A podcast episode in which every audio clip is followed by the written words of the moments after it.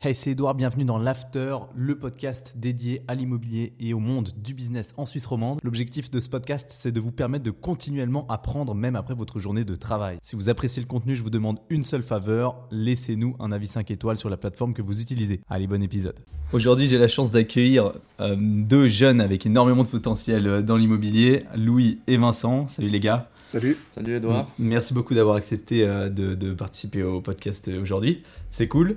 Dites-moi pour commencer déjà comment est-ce que vous êtes comment est-ce que vous êtes tombé dans l'immobilier? Et puis je sais que vous avez des, parcours un peu différents. mais expliquez-nous en deux mots, ben, Vincent, tu peux commencer toi sur les, tes débuts dans, dans l'IMO. Alors je, laisse peut-être Louis commencer puisque par rapport à l'histoire c'est plus logique parce qu'il fait de l'immobilier depuis plus longtemps que moi donc on s'est finalement un rejoint en, cours de route. Voilà exactement. Je laisse commencer. comment on s'est rencontrés? Ben, c'est durant notre bachelor à HEC Lausanne. Euh, plus précisément pendant le cours immobilier. C'était un cours où il fallait faire un peu des travaux de groupe et on, s'est mis dans le même groupe. C'est comme ça qu'on a vraiment commencé à sympathiser, à se connaître et c'est là où on s'est dit bah voilà plus tard on a sûrement envie de faire de l'immobilier, en tout cas pour ma part dès le début. Après mon bachelor j'ai travaillé trois ans pour des fonds de pension. J'étais donc responsable pour trois fonds de pension de tout ce qui était en lien avec l'asset management, le pilotage des constructions et des rénovations de leur parc et aussi le, conseil en acquisition. Donc euh, trouver des opportunités, les analyser, euh, estimer le prix auquel il faudrait euh, l'acheter et puis ben, éventuellement l'acheter quand on arrivait à passer, passer le cap de l'offre. Donc c'est comme ça que, que ben, j'ai fait mes premiers pas dans l'immobilier. Je suis toujours resté en contact avec notre, un de nos profs qui nous a donné le cours immobilier à Lausanne, parce que le cours immobilier c'était plusieurs professionnels qui donnaient le cours. Et je suis toujours resté en contact avec un de ces, professionnels qui s'appelle ben, Bertrand de Sénépar. Et puis j'ai toujours gardé contact avec lui. Puis un, jour, ben, on s'est dit ben, pourquoi pas monter une société euh, ben, qui s'appelle aujourd'hui Valoristone. Et puis Vincent vous expliquera comment euh, il est aussi arrivé euh, dans Valoristone. Exact. Donc, pour ma part, je, sais, je, dois dire, le cours d'immobilier, c'est celui que j'ai le plus le plus apprécié de tout le parcours à HEC. Je trouve franchement que c'était ce, ce, que j'ai préféré. Puis je me disais tout le temps aussi, plus tard, j'aurais envie de faire de l'immobilier. Plus, précisément, j'aurais bien eu envie de, directement de faire du développement. C'était en tout cas le module du cours qui, m'avait le plus euh, intéressé. Mais pour ça, je me disais, ben, il faut des fonds, il faut des, capitaux, chose que je n'avais pas. Et je me disais, ce sera peut-être pour, euh, pour plus tard, pour quand j'aurais peut-être fait un autre business qui, lui, m'aura permis d'avoir les capitaux de faire, de, faire de, du développement. Et puis, euh, finalement, donc moi, en fait, pendant et après le bachelor, j'avais déjà lancé pendant les études, j'avais lancé une petite société en marketing digital avec deux copains. Excellent. Et puis euh, on a fait ça pendant total, euh, on a fait ça pendant trois ans. Et puis euh, en fait finalement j'ai commencé l'immobilier un petit peu par hasard quand mes, mes en fait il y avait quelqu'un dans ma famille qui avait une propriété qui, avait un potentiel de densification.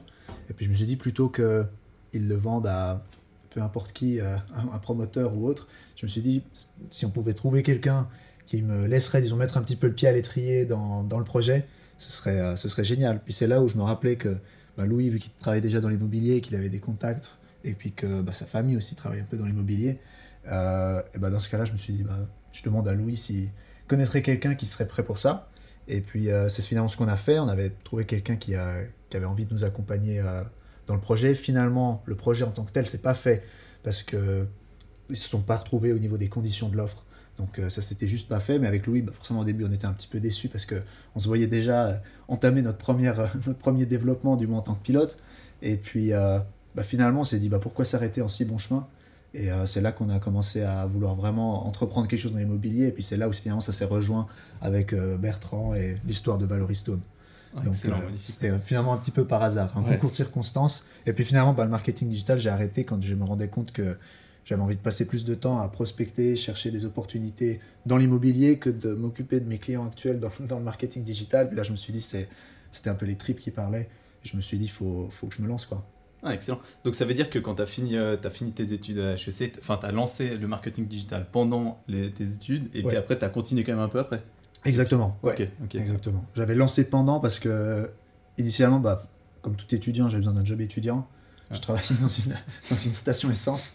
Et puis, euh, au bout d'un moment, je me suis dit, euh, j'en ai un petit peu ras-le-bol. Il faut que je trouve un autre moyen de, de pouvoir euh, subvenir à mes besoins d'étudiant. Et puis, c'est là où je me suis dit, bah, il y a plein d'opportunités, dont notamment la possibilité, je me disais, en tant que jeune qui comprend les réseaux sociaux, je me suis dit, il y a plein de, petits business, de petites entreprises qui n'avaient pas, qui, avaient, qui ont juste pas les codes, pas les réflexes, qui ont peut-être pas les connaissances d'essayer de développer leurs activités là-dessus. C'est là où je me suis dit, je connais peut-être quelque chose qui, peut, qui, qui a une valeur auprès des, de ces entreprises. C'était finalement comme ça que je m'étais lancé dedans. Quoi. Excellent, très intéressant. Moi, j'ai eu euh, j'ai quelques étudiants qui m'ont euh, qui m'ont écrit, d'ailleurs de HEC et d'autres écoles aussi, mhm. euh, pour, pour me proposer ce genre de service. Et j'en ai un d'ailleurs qui bosse avec moi pour ah. développer ah. les offres en ligne de HEC Lausanne. Ouais. Donc, Par contre, Louis, toi, alors, ça veut dire que tu as fini, toi, as fini HEC, direct, tu es parti dans, dans le Ouais, alors exactement, j'ai fini le bachelor, j'avais pas envie de faire un master, j'avais envie de voir un peu le, le monde du travail, j'en avais un peu marre de tout ce, ce, milieu académique, je voulais un peu travailler. Et c'est là où bah, j'ai eu la chance de trouver ce poste pas très varié, comme, euh, comme je l'ai dit avant. Et puis c'est là où j'ai tout de suite commencé, ouais, exactement. Ah, magnifique. Donc ça veut dire que vous avez, donc vous avez bossé un peu respectivement de votre côté un moment, puis après vous avez lancé euh, Valoristone, du coup, qu'on connaît euh, aujourd'hui. Et du coup, c'est quoi, les, c'est, quoi les services, et puis c'était quoi l'idée de base, et c'est quoi en fait l'idée globale de Valoristone alors, l'idée, l'idée globale, c'était de proposer une option supplémentaire aux propriétaires d'immobilier, que ce soit des propriétaires fonciers, entre guillemets, avec une villa et un terrain, ou un, immeuble souvent ben, vétuste. L'idée était de dire, euh, vous avez un potentiel de valorisation d'une manière ou d'une autre. Pour la villa, ben, c'est souvent de la, démolir et de construire un immeuble. Puis pour l'immeuble, ben, ça peut être le surélever, le démolir, reconstruire ou tout simplement de le rénover. C'est-à-dire de les accompagner là-dedans, soit uniquement en tant que, pilote, mais pilote qui va de la phase où vraiment montage de projet, recherche de financement, accompagnement pour la fiscalité, jusqu'à la fin du projet, où ben, il faut regarder un peu par rapport euh, à la relocation de certains appartements vacants, ou des hausses de loyer, ou de la gestion de la L3PL, de la LDTR et tout ça. Et puis, dans certains cas, on s'est aussi dit, si les propriétaires n'ont pas les moyens, l'idée c'est d'apporter une source de financement alternative, c'est-à-dire que Valoristone entre dans le projet pour permettre la réalisation du projet, et puis de définir dès le début un mode de sortie avec le propriétaire qui peut être soit, ben, une fois qu'on a développé, revalorisé, on vend, on vend le projet puis chacun ben, bénéficie de la plus-value. Ou bien, par exemple, c'est un immeuble locatif qu'on construit, on pourrait très bien dire au propriétaire, voilà, grâce au revenu locatif, sur 10 ans, vous rachetez notre part, et puis à terme, vous êtes un nouveau propriétaire unique du bien. Ou bien encore, par exemple, ça serait une option de dire, ben voilà, aujourd'hui on possède, je sais pas, je dis au pif, 50% chacun de l'immeuble, puis on se dit, ben voilà, on l'exploite conjointement parce que vous, 50% ça vous convient, nous, 50% ça nous convient aussi et puis l'immeuble est exploité, et puis ben, chacun bénéficie des revenus locatifs. Quoi. Donc c'était d'offrir une, une, alternative supplémentaire que juste parfois la, vente à un, développeur immobilier ou euh, un entrepreneur qui souhaitait revaloriser l'immeuble. Donc potentiellement vous, vous achetez, alors ça vous arrive des fois d'acheter si les, les, biens immobiliers ou pas du tout? Alors ça arrive, c'est pas le, on dit mais c'est pas notre business model. Maintenant il est vrai que ben voilà, dans le marché d'aujourd'hui il y a des opportunités ou des fois certains propriétaires, une fois qu'on a déjà bien un peu avancé dans les discussions, dans le projet, ils nous disent ouais alors finalement pour X ou Y raison, euh, je sais pas parce qu'ils souhaitent d'un coup partir à la retraite puis partir à l'étranger ou ce genre de choses, ça arrive, ils arrivent, il arrive que ben, des fois on se porte acquéreur et puis qu'à la finale on fasse le projet euh, nous-mêmes. Euh, mais, vous faites pas, alors vous faites pas du, courtage pur par contre. Du courtage non. courtage ça c'est vraiment quelque chose on s'est dit qu'on ne voulait pas faire pour la simple raison qu'après le le message auprès du, de notre client cible, il risque après d'être un petit peu, euh, un peu confus. Il y a un conflit d'intérêt aussi. C'est ça, il y a surtout l'aspect, disons, de, de, conflit d'intérêt. Donc euh, l'idée, finalement, en fait, euh, la, situation classique, c'est bah, des propriétaires, comme disait Louis, soit d'immeubles, soit de, de, parcelles densifiables, où il peut y avoir leur maison, il peut y avoir déjà, ça peut être une maison dont ils ont hérité eux, etc. Et dont ils sont des fois conscients, des fois pas conscients du potentiel d'ajout de valeur et puis à nous de leur présenter finalement les différents scénarios. Euh, il y a le scénario euh, où finalement ils peuvent vendre la maison dans l'état. De nouveau, là, on ne va pas leur dire oui, on peut vous vendre la maison dans l'état. C'est si vous voulez la vendre, on estime que c'est plus ou moins ce prix, mais jamais nous on va faire le courtage directement de cette, maison. Soit on les aiguillerait vers euh, l'un ou l'autre des courtiers qu'on sait qui est de confiance. Et puis ça, c'est un des scénarios. Un autre scénario, ça peut être de démolir, reconstruire en exploitant le maximum du potentiel. Des fois, c'est selon la la position des propriétaires, des fois ils n'ont pas envie en fait d'exploiter le maximum parce que c'est pas forcément l'argent qui est le seul driver de, de, de, leur projet. Ça peut être des fois simplement de se dire, ben, oui, ils pourraient faire 5 euh, appartements, mais ils aimeraient en faire 3, un pour eux et un pour chacun de leurs enfants. Donc l'idée, c'est d'un peu d'être à géométrie variable, puis de, s'adapter à la vision du propriétaire. Un des scénarios peut être justement finalement la, vente du projet, enfin de, la enfin de leur dire, bah voilà, si vous vendez à un développeur, ça pourrait se valoriser aussi. Et puis si c'est finalement le, choix vers lequel ils se portent, bah, on pas, va pas leur convaincre, on va pas les convaincre que c'est que c'est le, pire des choix non plus. Mais l'idée c'est qu'au moins ils prennent une décision en toute connaissance de cause, en ayant conscience de s'ils faisaient le projet eux-mêmes. Et c'est ça surtout l'idée, c'est d'essayer de rendre accessible au propriétaire qui n'est pas professionnel de l'immobilier de faire un projet, sans pour autant avoir besoin de le vendre. Concrètement c'est ça dans le cas où un propriétaire aimerait faire, enfin, a la possibilité de densifier euh, sa, sa, parcelle, il peut faire 5 logements. Au final, il veut en faire 3 parce qu'il en veut un pour lui, euh, un pour euh, ses deux enfants. là, dans ce cas, vous, vous intervenez dans. Comment? En fait, vous, vous êtes une, une ET un peu qui s'occupe de. Non, alors l'idée n'est pas d'être une, une, une, ET ou, ou une EG. on a d'ailleurs, on n'est pas non plus, on propose pas non plus des, des, des, des services d'architecture à proprement dit, dans le sens où on va pas dessiner nos projets ou autre.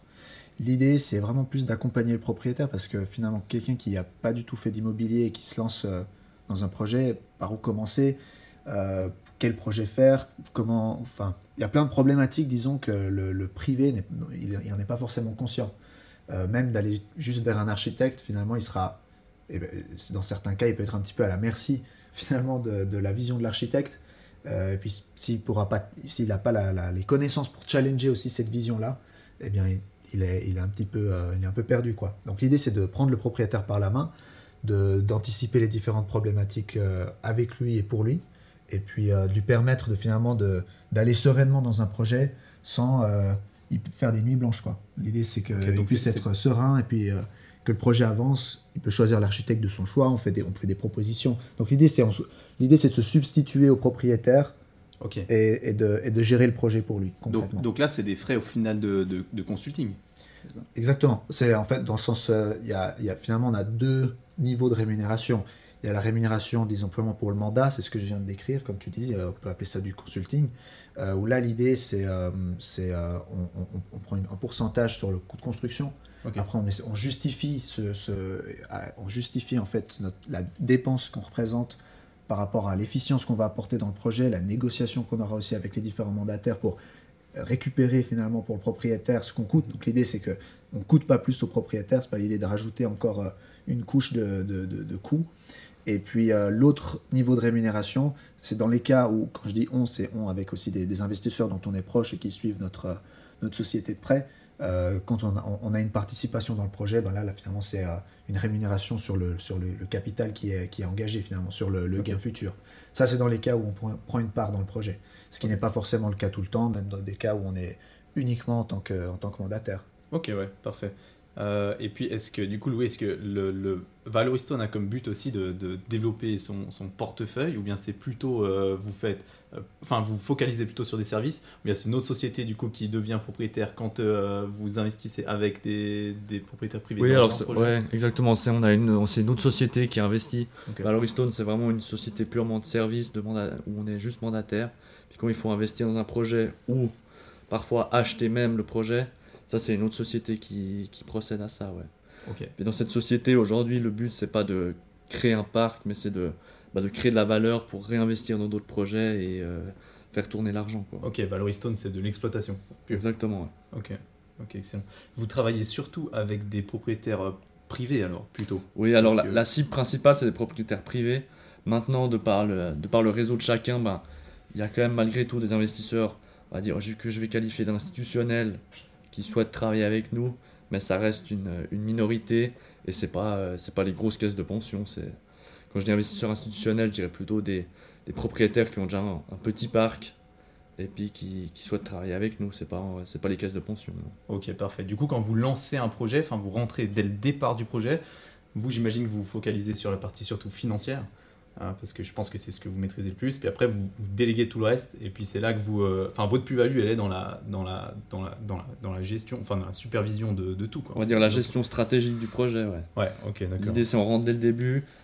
Notre force, elle est aussi d'optimiser par rapport bah, aux typologies, aux plans, enfin, à rendre des appartements qui correspondent aux, besoins du marché pour pouvoir optimiser au mieux le projet, et puis de, puis de, puis de challenger un peu l'architecte. Euh, Mhm. sur euh, bah, comment il veut construire autres. C'est vrai que j'ai quand même eu cette, cette casquette de pilote euh, pendant trois ans pour des constructions neuves et rénovations. Donc euh, on fait pas du suivi de chantier en mode direction de travaux, mais durant la phase d'exécution, on suit aussi de haut ce qui se passe dans le projet, tout simplement. Quoi. Ok. Et puis du coup, vos projets, en majorité, j'imagine que c'est résidentiel, vu que c'est des propriétaires privés. Ça vous arrive déjà de, ou ça vous est déjà arrivé de faire du commercial industriel, ou bien vous êtes ouvert à ça ou pas Alors, on, est, on est 100% ouvert. D'ailleurs, euh, un, des, un des membres de l'équipe, euh, ben, Bertrand, a fait une bonne partie de sa carrière dans l'industriel, dans donc c'est aussi un domaine dans lequel on, on est à l'aise, disons, de, on est à l'aise de, de, de, naviguer là-dedans. Maintenant, c'est pas euh, vers ce public-là qu'on se tourne majoritairement pour les services de Valoristone, mais comme je dis, on n'y est pas fermé. Et puis, on a d'ailleurs un projet euh, dans, dans, dans, ce, dans, cette branche-là de, l'immobilier, enfin dans le industriel léger, disons. Donc, euh, mais c'est plus une exception que, que, que, la règle. Ouais, c'est quoi le plus gros projet du coup dans lequel vous avez Aujourd'hui, le plus gros projet qu'on a, c'est trois immeubles dans la région de Lausanne de 20 logements chacun. Quand même. Voilà, et puis à la base, on devait, on envisageait éventuellement de les, démolir et reconstruire parce qu'il y avait une sacrée réserve. Puis finalement, pour des raisons euh, patrimoniales, ben, on peut pas. Donc là, c'est, ça va être, euh, on espère une surélévation. Et si, si, même ça, ça joue pas, ça sera euh, une rénovation. Rénovation, rénovation énergétique. Et intérieur, ouais. c'est quand même des vieux, des vieux immeubles. Donc là, le but, ça serait aussi de faire l'intérieur. Alors c'est là où ben, on doit un peu pondérer et nos analyses financières sont intéressantes pour le propriétaire parce que bon, ben, comme tu sais, il y a la L3PL qui rentre en jeu. Donc il faut un peu qu'on pondère, euh, voir comment on fait quoi parce que ben, c'est à Lausanne donc si on rénove l'intérieur, il y a des chances qu'il y ait 10 ans de contrôle donc il faut regarder euh, est-ce qu'il y a une autre solution alternative ou pas quoi Ouais, bien sûr. Et ça, on va en parler après des lois. Euh, c'est vrai que c'est de plus en plus compliqué. Franchement, mhm. les développeurs, moi j'ai beaucoup de respect pour vous euh, parce que ça devient vraiment extrêmement compliqué. Mais je pense que ça va aussi un peu nettoyer le marché qui est, qui est franchement un peu saturé hein, par des promoteurs qui connaissent pas grand chose au final à l'immobilier. C'est vrai qu'avant, on avait le boucher, le boulanger, le mécanicien. Tout d'un coup, il avait un terrain, une, une, opportunité dans la famille, il développe un immeuble. Et puis, du coup, ça a fait beaucoup de catastrophes aussi. Et c'est vrai qu'à mon avis, ces lois, bon, ben, d'un côté, c'est très contraignant, et d'un point de vue administratif aussi pour les promoteurs de, de faire des, des, projets rapidement. Euh, D'ailleurs, c'est pas possible de faire un projet rapidement. euh, mais je pense que ça va aussi nettoyer un peu le marché, mais ça, on en parlera euh, après. Mais du coup, vous, c'est quoi le, le, type de projet pour vous qui est, enfin, le, votre projet type préféré? Alors, je dirais que j'ai pas un, Alors, bon, c'est plus personnel, je préfère les projets de, neuf que, que la rénovation. Ok, mais de l'optimisation, densification ou bien un terrain nu, tout ça Alors, terrain nu, c'est finalement assez rare euh, d'aujourd'hui. Euh, on a un, projet sur un, sur, un, sur un terrain nu, mais c'est effectivement assez rare. Euh, généralement, c'est plutôt où il y a un bâti existant dessus, souvent plutôt une habitation individuelle ou alors un petit immeuble. donc, moi, personnellement, c'est les projets que je préfère où il y a vraiment une construction neuve à faire parce que c'est un processus qui, qui m'intéresse juste plus que le, processus de, de rénovation que je connais d'ailleurs un petit peu moins, c'est un peu moins, un peu moins moi qui m'en charge. Mais, euh, et puis, je dirais le projet type, c'est en moyenne, je pense, la taille des, des projets, c'est des projets de, de développement, de... 10 à 20 logements. Exactement, c'est euh, c'est un petit peu à peu près ça, quoi. Ok. Donc, euh, ouais, puis dans la construction, tout est... Enfin, le, le, processus est vachement complet, quoi. Ouais. Ça vous permet d'apprendre beaucoup de choses. C'est ça. C'est vrai que le projet neuf est plus sympa parce qu'il offre plus de liberté. Ouais, Alors que la rénovation, ben, voilà, on est vite euh, beaucoup plus cadré, et puis même des changements de typologie et autres deviennent compliqués avec les lois. Mhm. Donc euh, voilà, un peu la plus grande liberté, c'est de savoir si on fait des cuisines ouvertes ou pas. quoi. C'est un, peu, ça, quoi. Mais, euh, ah, c'est incroyable. Mais après, c'est vrai qu'il y a du potentiel dans, toute la, dans tout ce qui est rénovation énergétique. Ouais. Aujourd'hui, je pense qu'il y a beaucoup d'immeubles qui vont bientôt être isolés, qui devraient être isolés. Donc euh, c'est vrai que là, le potentiel est, gros. Quoi. Ouais. Vous vous occupez, vous, de la partie euh, subventionnement, aller chercher les... Non, alors ça, on travaille souvent avec des, des, mandataires spécialisés là-dedans. Ok, parfait.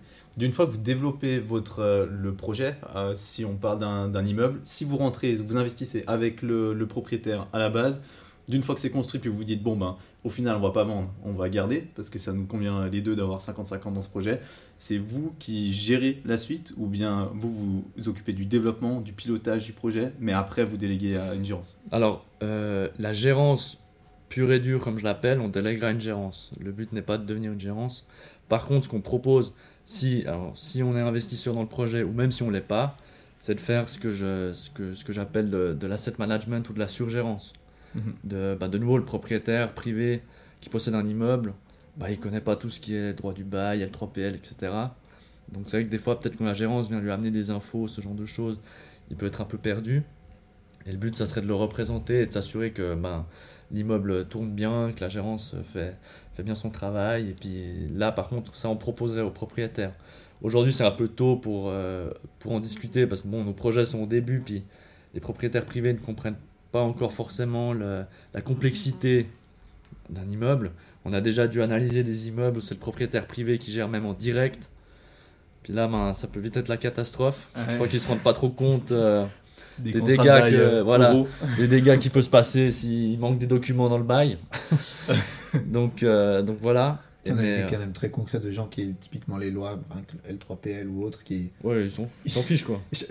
On sait même pas s'ils sont conscients qu'elles existent quoi. Enfin, c'est vrai que font une rénovation, ils posent la question en personne, et puis ce qui était la manière de faire jusqu'à ce qu'il y, ait, jusqu'à ce, ce type de loi. Ouais, bien sûr. Euh, Mais ça fait quand même un moment que les, contrats de bail euros, euh, c'est terminé. Quoi. Même en Valais, on voit plus. du coup, c'est quoi Alors, c'est quoi le, la partie la plus intéressante des projets pour vous? C'est euh, plutôt l'aspect euh, relationnel, humain, ou bien c'est vraiment le développement de la construction, l'immobilier pur? Bah, un peu des deux, je dois dire, monter un projet neuf de A à Z où ben, on n'a rien, on part d'une feuille blanche, puis on dessine, euh, enfin, on, on, discute avec l'architecte, voir ce qui peut être fait. C'est une partie très chouette du, du, job. Mais une partie aussi que j'apprécie de plus en plus, c'est ben, de, de, créer cette relation avec les propriétaires pour ben, j'aime pas le terme convaincre, mais pour leur expliquer que c'est dans leur intérêt de faire quelque chose. Puis au début, ils ont l'impression que c'est une montagne à gravir, faire un projet immobilier. Puis au fur et à mesure des discussions, bah, qui prennent des fois plusieurs mois, voire années, bah, ils se rendent compte qu'en fait, ben voilà, accompagner de la bonne personne, euh, de la bonne équipe, ben, c'est plus une montagne à gravir, quoi. Et que ça semble réalisable, et puis que c'est même chouette à, à faire, quoi.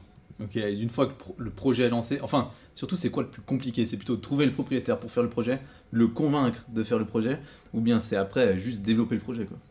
Je dirais c'est surtout de trouver... Euh, la matière première. Ouais, c'est ça. Comme finalement euh, la même contrainte qu'a le, disons, le développeur classique, c'est euh, c'est ça, c'est trouver, les, trouver les, les, les opportunités. Ça c'est vraiment la partie la plus dure et la plus si on peut dire, un peu ingrate des fois, parce que c'est clair que a, si on attend juste sur euh, les gens qui viennent vers nous par le bouche à oreille comme ça, ça ne va pas, surtout quand on est une jeune société qui se lance et qui a, qui a des objectifs de croissance, donc il doit y avoir disons, une recherche proactive.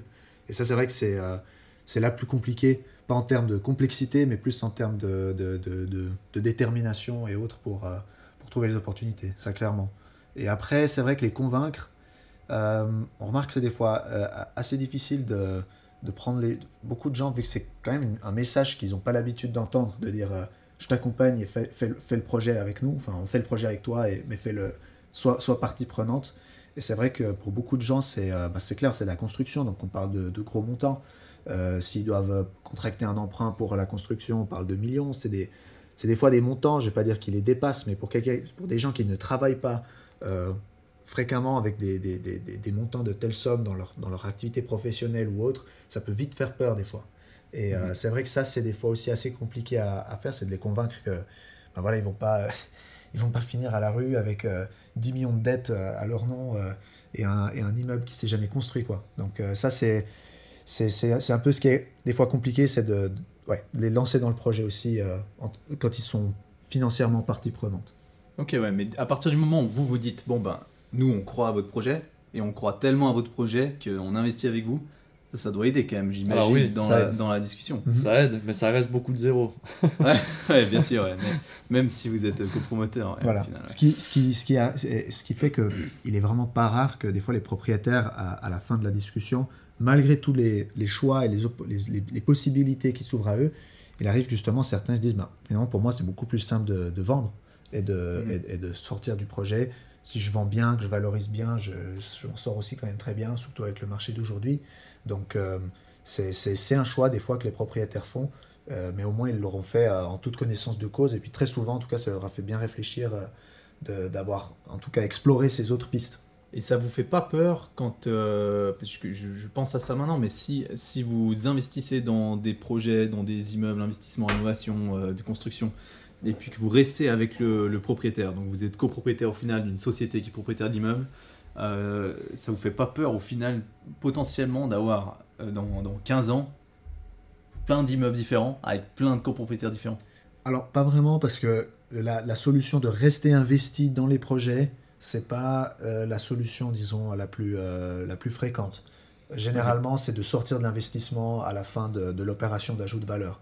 Donc, euh, on, Donc vente plutôt que location. voilà, exactement. exactement. Donc, c'est... Parce qu'aussi, bah, vis-à-vis des investisseurs avec lesquels on travaille, bah, eux, certains ont une vision long terme, mais d'autres ont plutôt une vision aussi de se dire, bah voilà, j'investis aujourd'hui et puis dans 300 ou 4 ans ou 2 ans, je, je, récolte les fruits de cet investissement.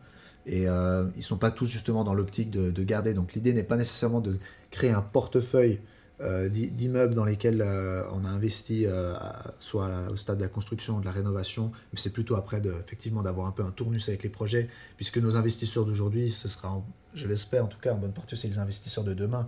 Donc pour pouvoir investir, ils veulent récolter aussi le, le, bénéfice des investissements précédents. Oui, bien sûr. Mais les propriétaires fonciers, d'ailleurs, ils n'ont pas un peu peur de s'associer avec vous potentiellement dans le sens où euh, bon, on sait que maintenant les propriétaires se méfient un peu des mhm. promoteurs, il y en a eu tellement et des pas très professionnels. Euh, donc ils se disent pas, puis ça c'est un gros investisseur, il va investir avec moi à 50-50, mais potentiellement un jour il paye plus, il va me dire bon bah écoute, euh, moi je paye plus, je te rachète ta part, et puis si vous au final vous payez plus, lui il peut pas s'en sortir, et puis du coup il commence à, Enfin, je sais pas, ils se méfient pas trop de ça. En tout cas, ils nous le disent pas directement comme ça. Peut-être c'est une réflexion qui se font dans leur tête parfois, que je pourrais comprendre, parce qu'en fin de compte, voilà, initialement, on se connaît pas, ils ne savent pas qui on est, etc. À nous de faire un, gros travail, et puis c'est Sergent ce que disait Louis, c'est de, de, créer une relation avec le propriétaire euh, authentique, de vraiment euh, euh, tisser un lien avec, et puis de, de se montrer aussi que bah, on, peut être le partenaire de, confiance. et très souvent, de par la démarche qu'on a, les propriétaires, on, a vraiment leur confiance assez tôt mhm. parce qu'ils voient qu'on cherche à défendre aussi leurs intérêts. Et puis, euh, il y a des cas où on s'est retrouvé dans la euh, face à face, en guillemets. Hein, euh, enfin, le propriétaire avait le choix entre travailler avec nous ou bien travailler avec, des avec un, promoteur, disons, classique, lambda, qui est juste arrivé en proposant voilà, je vous achète votre terrain. Et on voit que notre démarche fait que les gens ont une confiance qui est des fois assez. c'est même. c'est assez des fois impressionnant de voir à quel point justement les gens euh, sont, nous font confiance après au bout d'un moment euh, de, quand, euh, quand, on leur montre qu'on peut être le partenaire pour eux. Quoi. Ok, ouais. ouais. la notion de confiance, elle est hyper importante quand vous très importante, ensemble dans un projet. absolument, absolument. Faut qu'il y ait, faut qu'il y ait l'alchimie, faut qu'il y ait le, feeling, et même ça va dans les deux sens aussi. Si ça nous est arrivé des fois de rencontrer des propriétaires où au feeling on, on, les, sent, on les, sent, un petit peu moins, bah eux très clairement on se dit on va pas on va pas se dire qu'on se lance dans une affaire avec eux finalement. C'est des emmerdes pour vous aussi. Exactement. exactement. Donc il faut, il faut que ça aille dans les deux sens, c'est sûr. Et puis c'est sûr que par contre, si l'idée après d'avoir un immeuble co-détenu euh, a des proportions à définir, les règles du jeu sont établies dès le début et pas à 15 ans après. Quoi. Donc, euh, Ouais, bien sûr. J'imagine. Vous travaillez surtout dans le canton de Vaud, hein, comme j'ai vu. Euh, Louis, toi, tu m'avais parlé des zones de développement à Genève, qui, potentiellement pouvaient vous intéresser aussi. Ouais, exactement. Alors c'est vrai qu'aujourd'hui, on est plutôt actif dans le canton de Vaud, parce que bon, bah, c'est là où on est basé. Euh, on essaye aussi d'aller bah, proposer nos services à des propriétaires à Genève, notamment, comme tu disais, dans la zone de développement, qui, j'estime, peuvent, selon les situations, être intéressantes pour eux, plutôt que de vendre aux promoteurs, bah, de développer développer eux-mêmes et pouvoir bénéficier de, des régimes de cette zone. Donc euh, voilà, aujourd'hui, après, on est fermé à aucun canton. On fait Vaud parce que ben voilà, on a exercé sur Vaud, Genève. comme tu sais, je viens de terminer une formation à Genève, donc ça me permet, on maîtrise les deux marchés. Après voilà, si une fois quelqu'un, voilà, on a été approché récemment par, par des personnes dans le canton de Fribourg, ben voilà, on prend le temps et puis on va essayer d'aller de l'avant même là-bas. On n'est pas fermé à, une zone géographique euh, ah spécifique. Quoi. Ah bien. Il y a Rolex qui va arriver à Bulle bientôt. Ouais. Ça va peut-être redynamiser un peu le, marché local, mais... Vous avez attaqué la prospection à Bulle maintenant non, pas encore. Pas encore. Euh, c'est ça, c'est que les efforts de prospection, vu qu'on est quand même une petite équipe, les efforts de prospection, il faut qu'on les cible vers ce qu'on connaît le mieux. Mais euh, c'est clair qu'à terme, on, est ouvert à, à, travailler finalement, surtout les cantons romans, en tout cas, qu'on là où on sent à l'aise de, de, travailler. Il y avait une fois quelqu'un, bon bah, tu viens du Valais, il y avait une fois quelqu'un qui, qui était venu avec un projet, mais c'était aussi un projet assez atypique, de, de chalet assez atypique, euh, dans une région qu'on ne connaissait pas du tout. Euh, là, on avait la franchise de dire que voilà, c'est juste pas quelque chose qu'on maîtrise, c'est un marché qu'on ne connaît pas, et que déjà nos investisseurs ne connaissent pas non plus. Donc nous-mêmes, là, il était question de co-investir dans le projet. Donc nous-mêmes, co-investir dedans, c'était déjà compromis. Et puis si on maîtrise pas, on connaît pas, on va pas, on va pas prétendre quoi. Ok. Mais vous fermez pas les portes du Valais quand même. On ferme pas les portes. Ah, ok. Mais il faudra que les plans financiers soient solides. Voilà, exactement. Euh, du coup, en étant développeur, euh, c'est vrai qu'on ben, en a parlé avant, L3PL, LDTR, euh, vous, vous en êtes où à peu près enfin, par rapport à tout ça? Enfin, Vous pensez quoi des, des, contraintes administratives maintenant que vous avez déjà fait l'exercice plusieurs fois de passer par toutes les étapes de... administratives? Là, je me rends compte parce qu'on on a mis en enquête, nous, donc un petit immeuble de 9 appartements qu'on va, qu'on va développer l'année prochaine. Et c'est hallucinant le nombre de services qu'il y a. Et je parle du Valais. Donc, euh, quand on Vaud, Genève, je sais même pas, mais ça doit être certainement pire. Ben ouais, on perd du temps maintenant. Ben, c'est là, c'est là, on doit faire avec. Puis essayer de naviguer au travers. Maintenant, euh, la L3PL, LDTR, tout ça, elles existent parce que je, ben voilà, je pense qu'il y a eu des abus. Enfin, c'est sûr, il y a eu des abus dans le passé, donc il a fallu cadrer un peu tout ça. Maintenant, il faut savoir naviguer avec et puis essayer de, de pas de les contourner parce que le but c'est pas de les contourner et puis même s'il existe peut-être des moyens ben euh, on se fera retoquer par un juge donc le but c'est juste de savoir naviguer avec et puis de de faire des plans financiers en conséquence et puis de bah, d'optimiser en conséquence quoi. Et les comprendre aussi surtout ces lois parce que je pense par exemple à la, à même LDTR c'est la même chose mais L3PL par exemple euh, je pense beaucoup de gens en ont conscience enfin ont conscience que cette loi existe sans forcément s'être penché dessus. Et puis en fait, si on se penche dessus, alors oui, il y a des aspects vraiment assez compliqués, euh, même au niveau des projections financières qui viennent avec. Mais euh, on remarque une chose, par exemple, il y a certaines exceptions à cette, à cette, à cette loi, en termes de. de certains immeubles, en, termes de champ d'application, exactement. Et puis, il arrive qu'il y ait des, des, immeubles qui se sont mis sur le marché avec une, grosse réserve locative, et puis les, le courtier ou autre dit non, non, mais là, il y a, il, il y a la L3PL, parce qu'il part de l'idée que c'est à Lausanne ou je sais rien où, et puis que de facto il y a la L3PL, puis en fait non pas du tout, il y a des fois des exceptions, et quand on les repère, ces exceptions, ça, ça peut aussi créer des, des jolies opportunités. Donc c'est surtout ça, c'est savoir naviguer un petit peu à travers. Après, L3PL, LDTR, c'est surtout dans l'aspect euh, rénovation. et immeuble existant.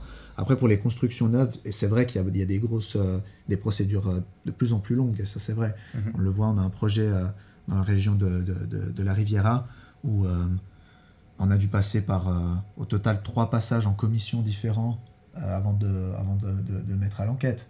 Donc euh, c'est à peu près un. Ça devient maintenant un peu le standard, c'est un, an de travail avant de déposer un dossier à l'enquête. Quoi. Ouais, c'est non, ça, et puis ce qui devient problématique, hormis les règlements administratifs et tout ça, c'est le pouvoir discrétionnaire de certaines communes. C'est voilà, ça leur plaît pas, donc mm. on construit pas. C'est dingue. Tout, Alors tout en respectant le règlement de construction, c'est dingue ça. Donc euh, c'est un peu ça qui devient aussi problématique aujourd'hui, c'est que des fois il y a des parcelles où on pourrait faire un projet, où nous bah, on fait des projections financières à un propriétaire, puis on lui dit bah écoutez voilà malheureusement ben, selon le règlement on peut faire ça, mais je peux pas vous mettre ma main à couper qu'on pourra construire ça. C'est dingue, hein. c'est dingue. ça au final euh, après c'est l'État qui choisit ce que tu construis. Mais c'est jamais très bon ça, parce qu'après au final, ça renforce même euh, un peu le, réseautage, copinage entre promoteurs qui tout d'un coup connaît la bonne personne euh, dans la commune, qui a potentiellement un intérêt dans la construction, qui débloque le projet. Quoi. Ouais. Non, c'est vrai que c'est.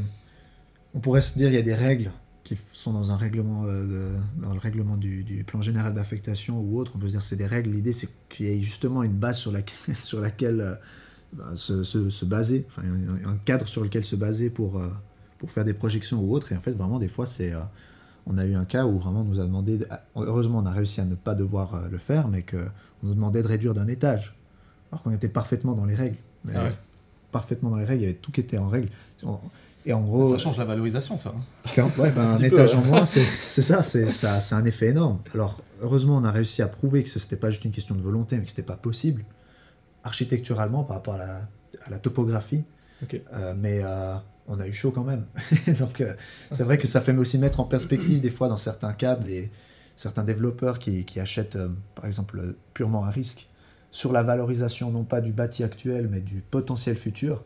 Ou, sans bah, conditionnement Sans conditionnement. Ben, dans certains cas, je, je, leur souhaite qu'il se passe rien mais, et qu'ils arrivent à, à, faire le projet qu'ils ont envie de faire, mais c'est des risques en tout cas certains de nos investisseurs avec lesquels on travaille ne sont pas forcément prêts à prendre, de, faire de prendre des risques inconsidérés. Ça, ça va quand tu as, as, beaucoup de cash et que tu peux te permettre d'attendre. Je mm. pensais aussi aux zones réservées. Alors, je sais pas à quel point sur le canton de Vaud ou Genève, les zones réservées sont importantes. En Valais, on en a énormément dans toutes les communes. Il y a mm. des zones réservées. Euh, en attendant la, ben, la nouvelle homologation des plans. Et puis, euh, il y a des investisseurs, enfin j'avais parlé avec un confrère qui, connaît très très bien un investisseur, qui a un investisseur comme client, qui se concentre sur les zones réservées. Alors il a plusieurs dizaines de millions euh, qui a placé à droite à gauche, hein. et du coup il achète que des zones réservées, ou beaucoup de zones réservées, en capitalisant sur le, futur. Quoi. Il se dit potentiellement dans 5-10 ans, bah, peut-être que voilà, bah, c'était une zone à bâtir, elle, va passer en zone agricole, mm. euh, mais peut-être que dans 20, 30, 50, 60 ans, elle repasse en zone à bâtir. Et du coup, il l'achète avec un joli discount, et, euh, et peut-être qu'il fait x5, x10, mais dans 60 euh, ans. Ouais. Je sais pas. Ça, c'est. Une, jolie... enfin, une stratégie risquée, mais qui peut être payante, dans le sens que la plus grande valeur, elle est créée au moment du, de la mise en zone ou de d'un changement de zone d'une parcelle. quoi. Mais c'est vrai que bon, bah voilà, se retrouver avec, où on peut plus planter des patates, euh, on peut perdre quelques sous quoi. Il faut être liquide, il faut avoir beaucoup de cash hein, pour faire des trucs comme ça. Hein. ouais, c'est ça. Pour l'instant, on se concentre sur les projets plus, plus concrétisables.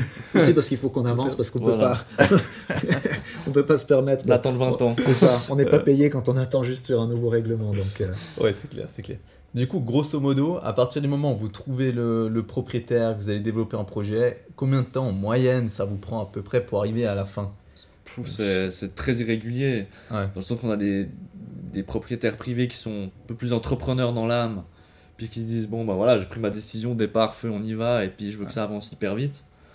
Comme d'autres, ben voilà, il y a des gens, ça fait euh, deux ans, deux ans et demi que, ben voilà, on on discute euh, pour euh, ben, créer la relation, proposer des alternatives, qu'est-ce qu'on peut faire? C'est comme pour la majorité des gens, c'est une décision d'une vie, dans le sens que leur immeuble ou la maison, ben voilà, l'immeuble soit ils l'ont hérité et puis c'est un peu leur, euh, leur, deuxième pilier, puis la maison souvent ben, c'est toutes leurs économies de, leur vie quoi, donc c'est là où ils ont aussi leurs souvenirs, habiter, peut-être élever leurs enfants, enfin voilà, ça reste quelque chose d'important aussi émotionnellement et puis c'est normal que ça prenne du temps, quoi. Donc, euh, donner une, moyenne, euh, c'est un peu compliqué, quoi. Ouais, c'est très irrégulier, ouais. Surtout que finalement, bah, notre société est assez jeune et des projets du début à la fin du processus, avec l'inertie qu'il y a justement dans l'immobilier dont on parlait avant, bah, fait qu'aujourd'hui, on n'a encore pas eu un projet qui allait du tout début à toute la fin.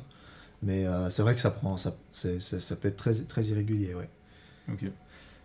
Dans Valoristone, maintenant, vous êtes combien Vous êtes, vous êtes que les deux pour le moment À l'heure actuelle, on est, on est les deux. On était trois précédemment, puis là, on, est, on va de nouveau être euh, trois. Euh, premier trimestre. Ouais, tout le premier trimestre 2023, on devrait de nouveau être euh, trois dans l'équipe. Ok. La troisième personne, elle fait le même travail que vous ou bien Non, alors là, justement, l'idée, ben, nos profils respectifs, d'un point de vue académique, ils sont finalement assez similaires, enfin, ils sont même identiques, puisqu'on a tous les deux fait des, des, études de, de, de commerce. Donc euh, l'idée c'est d'avoir quelqu'un dans, l'équipe qui vient plus du monde vraiment de la, euh, construction au sens large. Euh, il se trouve que le profil qu'on cherche c'est plus quelqu'un qui vient du monde de l'architecture, en tout cas qui a un passé dans l'architecture, non pas pour justement devenir un bureau d'architecture, mais pour pouvoir amener cette vision-là et qui peut, quelqu'un qui peut vraiment coordonner les projets et reprendre cette partie-là pour que nous aussi on puisse se concentrer aussi davantage sur, bah, la, génération de nouvelles opportunités. Prospection. Prospection. Euh, et puis, euh, ce qu'il y a, c'est que c'est ça, c'est surtout en tant que euh, jeune société là maintenant, on est à la phase où en fait on est au tout début, on était uniquement dans la prospection et dans la recherche. Donc on est plus, plus dans la seule préoccupation qu'on avait. Maintenant on a des projets, on a des mandats, on en a, quelques-uns, ce qui fait que on est vite pris dans le quotidien à finalement être un peu la tête dans le guidon, à être que dans l'exécution et dans le remplir les, nos engagements et puis euh, faire le, le, mieux pour nos, pour nos clients. Et ça, nous, ça fait qu'on perd des fois un petit peu la, la vue d'ensemble, euh, de se dire, OK, il y a d'autres efforts à, mettre en place. Typiquement, bah, plus on travaille sur nos projets actuels, moins on travaille sur notre prospection. Donc, euh, l'idée, c'est d'éviter d'entrer dans une dynamique où c'est, on court après des projets, ensuite on a des projets, puis on n'en a plus parce qu'on est concentré sur ces projets, puis après on a des creux. Donc, l'idée, c'est de prendre un petit peu un pas en arrière, puis de pouvoir justement se, se concentrer sur euh, le développement de la société au sens large, et puis justement pouvoir avoir quelqu'un dans l'équipe qui, euh, bah, qui nous complète surtout, c'est ça, qui, qui vient avec un autre bagage. Ok, donc l'objectif du développement de Valoristone pour les années à venir, là, c'est quoi? Court terme, moyen, long terme, plus ou moins? L'objectif, ben, j'ai envie de dire, si on parle de. C'est difficile à quantifier euh, autrement. Enfin, on peut le quantifier de différentes manières, mais au niveau de l'équipe, on a bien envie que d'ici 2-3 ans, on soit une petite dizaine de personnes. C'est l'objectif. Avec différents profils. Il y aurait un profil, justement, peut-être plus l'aspect prospection. Il y a un profil architecture. On peut imaginer qu'avec, en tout cas au rythme où ça va, on peut imaginer qu'on ait ensuite besoin de plusieurs personnes dans le domaine, disons, pilotage de projet, chef de projet. Donc on peut imaginer aussi avoir quelques personnes, euh, euh, disons, avec, des profils similaires qui justement euh, font équipe. Donc finalement c'est assez large, mais en tout cas on a l'ambition de, vraiment grandir l'équipe. Jusqu'à quel point on ne sait pas, mais c'est en tout cas parmi les objectifs. Ouais. Ok, ça vous fait pas peur un peu de commencer à déléguer? Parce que c'est toujours un peu compliqué, parce qu'au final personne fait mieux que soi-même euh, le travail euh, que, que, tu sais faire. Euh, donc c'est toujours un peu compliqué de, de, commencer à lâcher prise à déléguer. Oui, alors c'est sûr. Après, il faut trouver les bonnes personnes en qui on peut avoir confiance. Et puis savoir doser le contrôle et ce qu'on laisse libre. Mais après, d'un autre côté, pour grandir, il n'y a pas beaucoup d'autres options. quoi. Ah, bien sûr. Du coup, avant, vous étiez trois, vous êtes repassé à deux, c'était pourquoi? Ça, ça jouait pas? Non, c'est juste que notre ancien collaborateur a trouvé euh, un autre job. Ah, ok, d'accord. Et puis euh, il nous a quittés pour ça. Ok, d'accord, ouais. Euh, comment vous voyez maintenant, hein, on va parler un peu plus, un peu plus immobilier, on a vécu là ces quelques derniers mois une évolution des taux un peu inhabituelle hein, par rapport aux 15-20 dernières années. comment est-ce que, vous, est-ce que vous sentez déjà une différence dans le marché? Ou bien est-ce que comment vous voyez l'évolution du marché à court terme, moyen terme, là, sur les deux, trois prochaines années? Déjà, est-ce que vous voyez une différence par rapport oui, à Enfin, une différence, oui, on en voit une, c'est sûr. Il y a un peu plus, le marché il est un peu plus, euh, on va dire, wait and see, comme on dit. Euh, moi, je pense qu'il faut aussi relativiser. Les taux restent relativement bas. Euh, oui, ils ont doublé, mais ça reste à des niveaux. on n'est pas à 5, 6 comme il y, a un bon paquet d'années il y avait. Je pense pas non plus qu'il va y avoir beaucoup de gens qui vont d'un coup mis en difficulté, à moins peut-être certains privés qui auraient pu acheter des immeubles il y a un ou deux ans, puis qui les ont achetés à des prix euh, pas comme on les connaît, quoi. Surfait. Et encore, s'ils ont bloqué un taux à 10 ans, bah, ils seront peut-être un peu plus embêtés dans 10 ans. Donc je pense pas que dans l'immédiat, il va y avoir une, une, vague de vente aux enchères d'immeubles. Maintenant, je pense que les prix, ben, ils vont peut-être gentiment arrêter de, de continuer à monter et puis de, stagner un peu. Mais de là avoir une chute des prix, je pense pas. En tout cas, des apprêts en PPE, ça je pense pas. Les immeubles, ben, peut-être que les taux de rendement vont, vont monter. Enfin, d'ailleurs, ils ont monté. Mais euh, je pense pas que c'est la fin de, de l'immobilier. Non, puis je pense, on, a souvent, enfin, on, je dis de manière générale, c'est vrai que c'est souvent une critique sur, euh, sur le, le, modèle suisse euh, qui est, que les gens font, qui est de dire que l'accès à la propriété des fois trop difficile, euh, trop, bah, ça demande trop de fonds propres, trop de, trop de revenus. Mais finalement, c'est. Alors, c'est vrai que dans certains cas, ça peut être euh, problématique. Mais d'un autre côté, ça fait que ben, dans les situations d'incertitude, de remontée des taux comme on a aujourd'hui, on a justement un peu de lest, un peu de marge pour, euh, pour quand même encaisser ça. Et on sait que les personnes qui ont acheté des immeubles, même à des prix surfaits, a priori, ils ont la, capacité financière d'assumer des taux un petit peu plus élevés. Donc euh, je pense que on critique des fois ce modèle, mais mine de rien, il est, il est quand même assez sain sur le long terme. Et je veux dire, je suis plus à l'aise dans un marché, que, enfin dans un, le modèle qu'on a en Suisse que celui qu'on pourrait voir chez certains de, de, nos voisins européens, où là, euh, on peut acheter une maison financée à 110% avec les travaux, etc. Et, euh, et, les gens, ils, sont, ils achètent dès qu'ils peuvent, donc ils sont ric niveau finance, etc. Donc je pense que c'est je pense que c'est vraiment pas mal. Puis d'autre part, alors ça c'était plus l'aspect, disons, au niveau de la politique, mais après au niveau plus, plus du marché, on a la chance, chance ou malchance, je sais pas, mais euh, d'avoir une telle demande démographique, enfin une telle croissance démographique de par l'immigration, etc. en Suisse, qui fait que euh, finalement le marché du logement en tout cas, euh, PPE ou, locatif, je pense les deux c'est quand même assez intimement lié, il est quand même porté par ça. Et même, même si les prix venaient à baisser un petit peu, on, continue d'avoir finalement une demande et on est en pénurie quasiment. Je, crois je lisais l'autre jour un rapport qui disait que je crois, historiquement en Suisse, on est finalement quand même au niveau de pénurie de logement le plus, le plus, enfin, on a la plus pénurie la plus prononcée que qu'on n'a jamais eue. Donc, euh, je pense que ça, ça nous aide aussi. C'est ouais ouais ouais, on a, le taux de logement vacant a rebaissé euh, à Lausanne là, ça n'avait pas baissé depuis 10 ans. Mm. Ah, c'est vrai qu'à Genève on a 0,38 de, de, taux de logement vacant. À Zurich c'était 0,1. Euh, J'avais pas participé au congrès euh, SIFI sur immobilier et 0,1 en final il y a 200 appartements disponibles à Zurich. 200 appartements disponibles à. En gros c'est 200 logements. Donc c'est en fait c'est le turnover juste d'un locataire qui sort, un autre qui rentre quoi. C'est ça. C'est hallucinant. Donc, euh, mais il faut construire plus du coup. c'est pas, facile.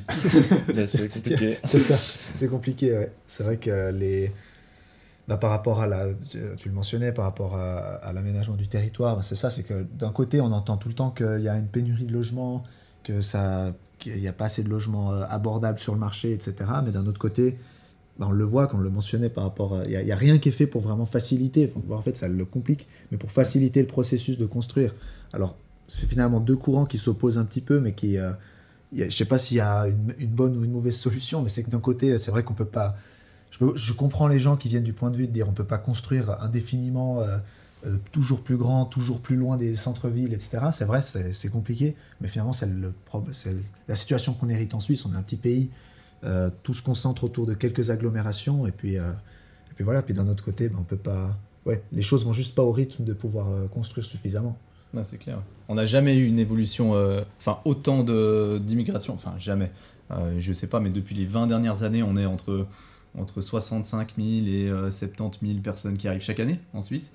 Et cette année, en 2022, on est en train de, de péter le, score avec certainement 85 000 personnes qui vont arriver. Donc il y a une partie d'Ukrainiens par la guerre, mais il y a quand même une grosse partie d'immigration qui vient simplement de normal, quoi, hein, comme d'habitude.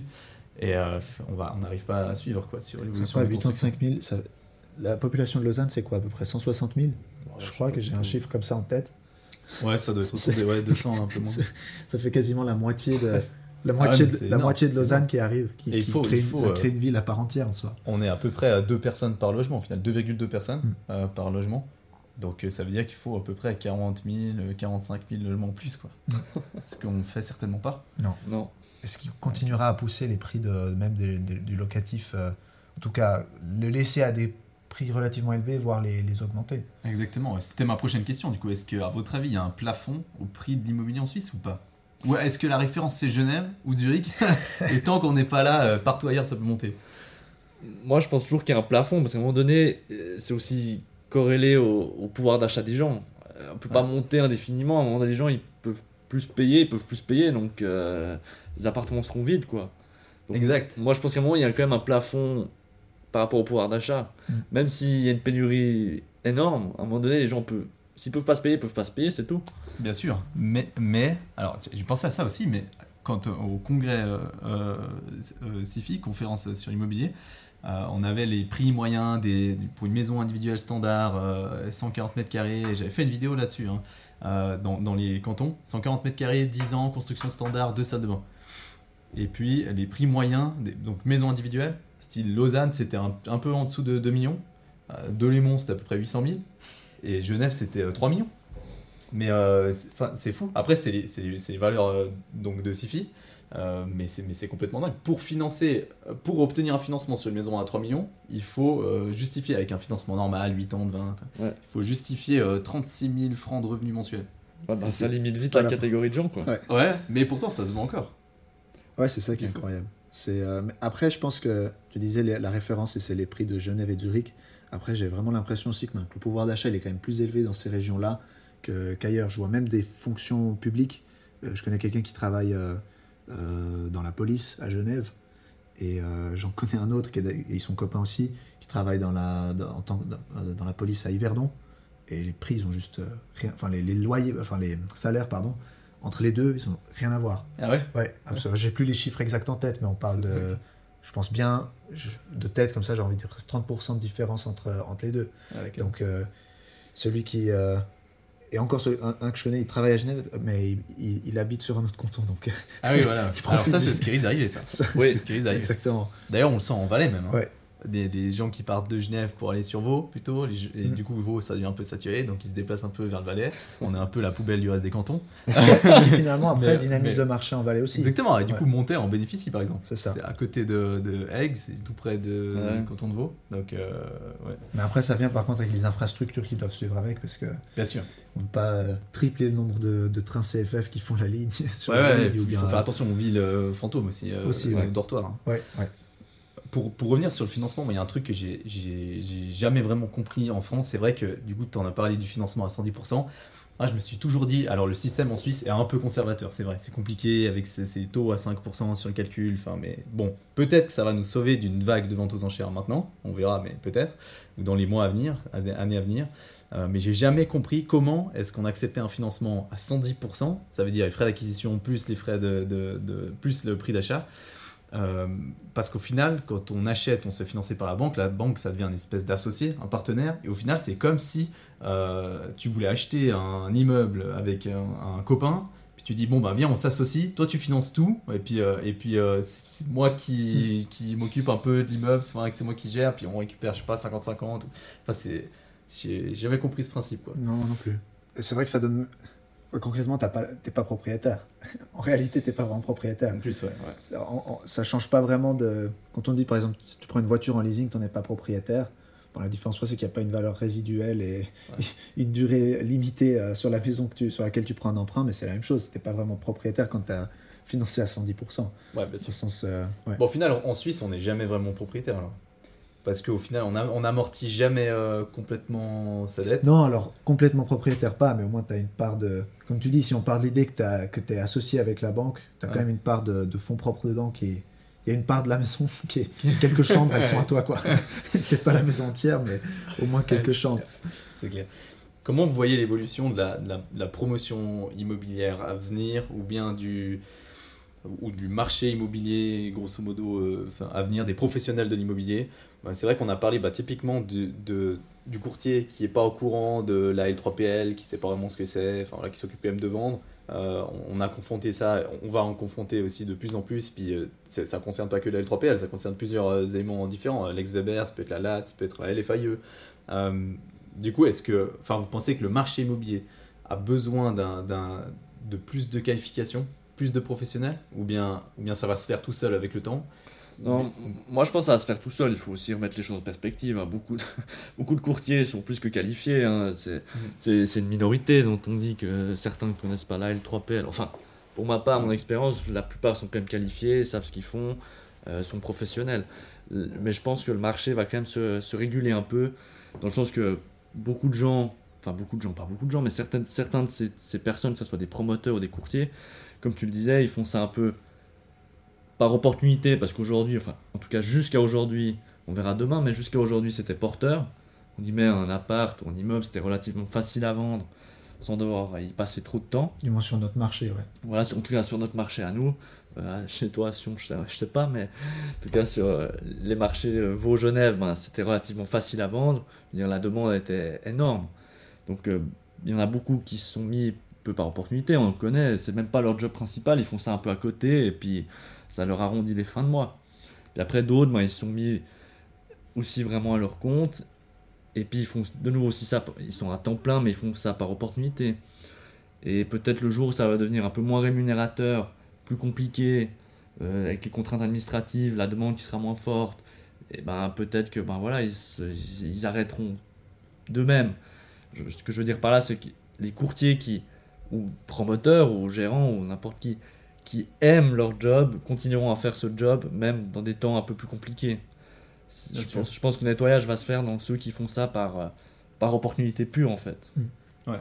qui ok. construisent, on guillemets, certains promoteurs construisent juste parce que c'est rentable. Ils font pas ça parce qu'ils aiment euh, développer un projet, le construire et puis le, puis le voir se concrétiser.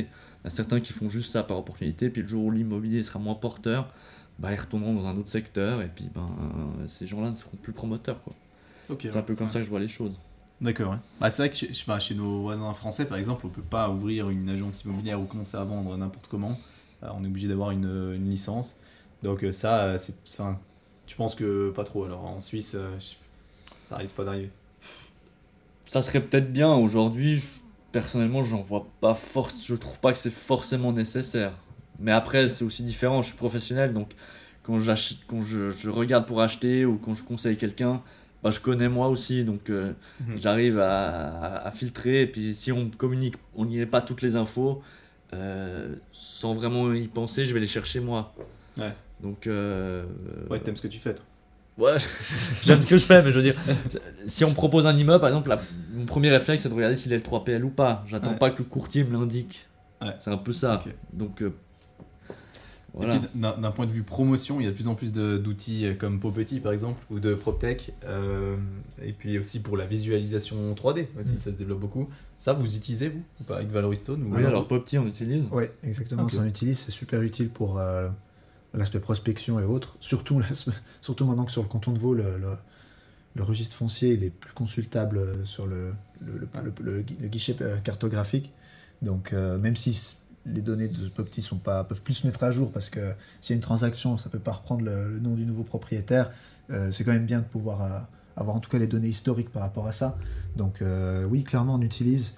Et l'autre jour on, avait une discussion avec un vendeur d'une société qui fait du, qui aide, enfin qui, qui utilise des données statistiques de plein de plans financiers issus d'architectes et autres pour affiner les plans financiers euh, sans avoir forcément allé euh, à travers déjà un appel d'offres ou autre.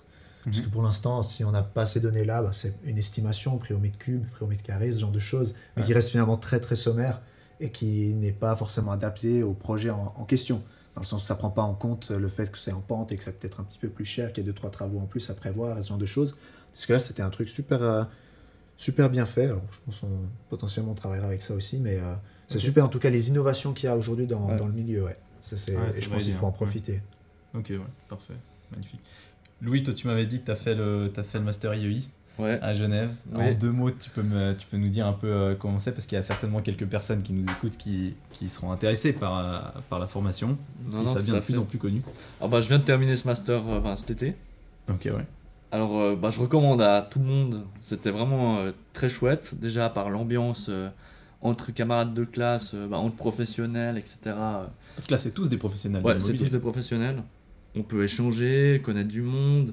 Bah, c'est bonne ambiance. Enfin, bah, je pense que mon brevet, quoi. C'est, maintenant, c'est mhm. devenu des copains. faut savoir quand même qu'IEI, c'est très basé Genève. Mhm. Donc, euh, il faut soit exercer à Genève ou avoir la volonté de vouloir connaître le marché genevois. C'est un peu, en guillemets, la, la seule contrainte pour ben, des professionnels qui viendraient d'un, d'autres cantons. Mais c'est vrai que un c'était très chouette, les cours étaient très variés, il y a vraiment beaucoup de modules. Ça passe du, bah, de l'architecture à de la promotion, à du droit, euh, à du financement. Euh. donc on voit vraiment beaucoup de choses. Et puis, euh, donc ouais, je le recommande. Et puis c'était deux ans chargés, mais ça en valait la peine et je le regrette pas du tout. Ouais. Ok, c'est un, jour par semaine, Rico? C'est entre un et deux jours. Ouais. Entre un et deux jours, ok. À Genève. c'est ce qui peut poser problème pour les non-genevois.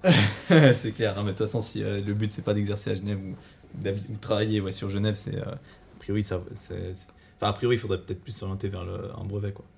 Oui, alors je pense maintenant. Euh, c'est très genevois, mais ça permet aussi, ça met plein de liens avec ben, la L3PL. On peut comparer la LDTR, la L3PL, enfin ce genre de choses, quoi. Ça, ça aussi, ça ouvre d'autres raisonnements et puis, et puis, et puis voilà, quoi. Vincent, tu vas le faire toi? Non, non, je, je vais pas le faire parce que bah, je... Parce que Louis l'a fait. Parce que Louis l'a fait.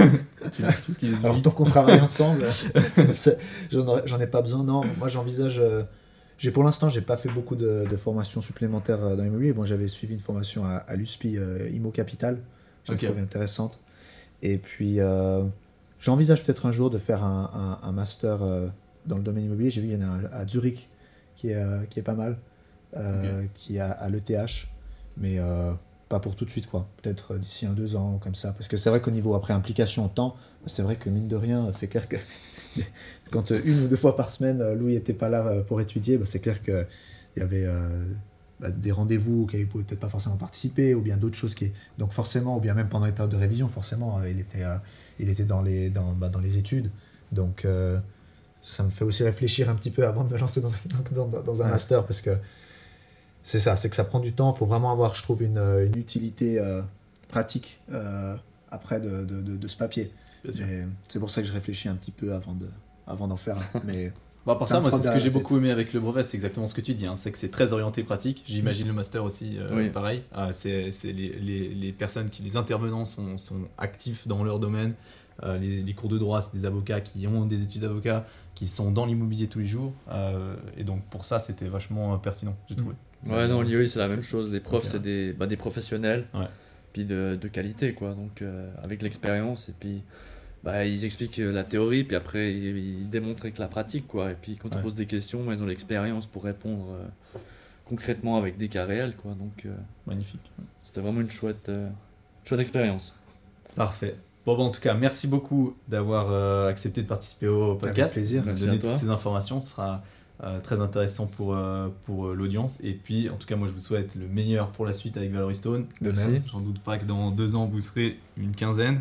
On fera un podcast avec toute l'équipe. et, puis, et puis voilà, à très vite. Merci beaucoup. Merci à toi.